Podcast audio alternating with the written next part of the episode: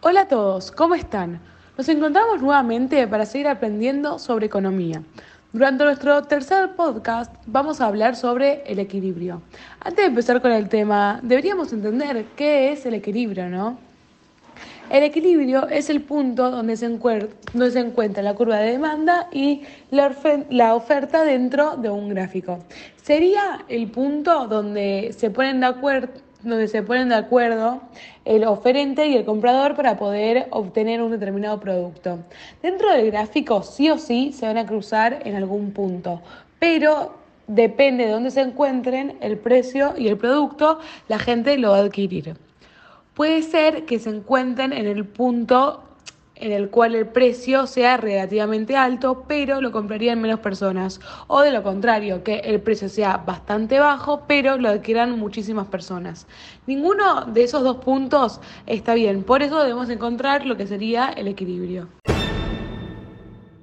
Todos los precios que nosotros vemos en la calle ya están equilibrados. Por ejemplo, si es muy caro, nadie va a querer comprar, entonces el oferente se ve obligado a bajar el precio.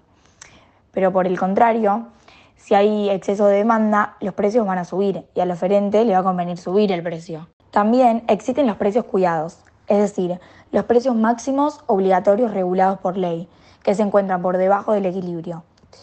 No lo suben tanto porque las competencias tienen los mismos productos a precios más baratos o a su mismo precio. Entonces es obvio que les va a convenir comprar el otro producto que está más barato. Eh, por eso le ponen un límite a ese precio y no lo suben demasiado. Algo muy importante que debemos tener en cuenta, y quizás lo más esencial, es el precio, como venimos mencionando. Para definirlo, debemos tener en cuenta tres elementos. Primero, que sea sustentable para el emprendimiento o para la empresa, o sea, que cubra con todos los costos totales unitarios y que genere beneficios para la empresa. Segundo, que sea competitivo, quiere decir que esté acorde a los precios del mercado y que sea lo más equilibrado posible eh, para la propuesta de valor que, nosotros ofrecemos, o sea, que, la empresa, que una empresa ofrece, y los precios de competencia. Y por último, pero no menos importante, deben estar acordes, o sea, los precios deben estar, deben estar acorde a tu estrategia de precios, ya que el precio es como tributo del producto que te permite construir la propuesta de valor y ganar posición en el mercado. Quiere decir que, por ejemplo, si yo tengo una empresa y mi rango de precio no es tan alto, o sea, es un precio accesible o o económico, no se puede subir tanto el precio porque no es acorde a mi estrategia.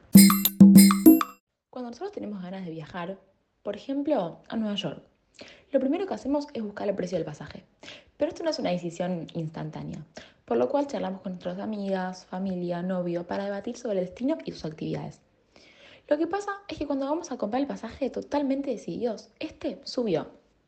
Esto suele suceder cada vez que es temporada alta o épocas específicas, en la que la gente quiere viajar y las aerolíneas saben perfectamente que por más que el pasaje haya subido de precio, las personas lo van a comprar.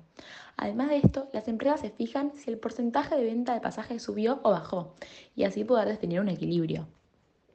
Lo que está pasando ahora es que mucha gente se vacunó con Sputnik, AstraZeneca o Sinopharm, las cuales no están permitidas en Europa y otros países. Ellos quieren viajar a Estados Unidos para darse la Pfizer y así luego poder estar habilitados para viajar a cualquier parte del mundo. Las aerolíneas se dieron cuenta de lo que estaba sucediendo ya que notaron comentaron las consultas, las compras y lo relacionaron con la situación actual. Acá podemos ver la importancia de estar 24/7 observando miles de aspectos, como por ejemplo nuestras competencias, las compras, la situación económica del país, entre otras. En conclusión, a todo lo aprendido hoy, podemos decir que el equilibrio, al igual que la oferta y la demanda, es algo totalmente fundamental para cualquier empresa. Y diríamos que aún más importante, ya que es una mezcla de las dos, y sin una no podíamos definir el equilibrio. Sin ello no podemos ubicarnos en el mercado ni entender lo que ocurre a nuestro alrededor. Por último, pero no menos importante, debemos entender que debemos tener en cuenta todo lo que nos está pasando en la actualidad y cómo eso influencia la oferta y la demanda de nuestros productos, y así poder definir el mejor precio posible. Esperamos que toda esta información les haya sido de mucha ayuda. Nos vemos en el próximo podcast para seguir aprendiendo sobre economía.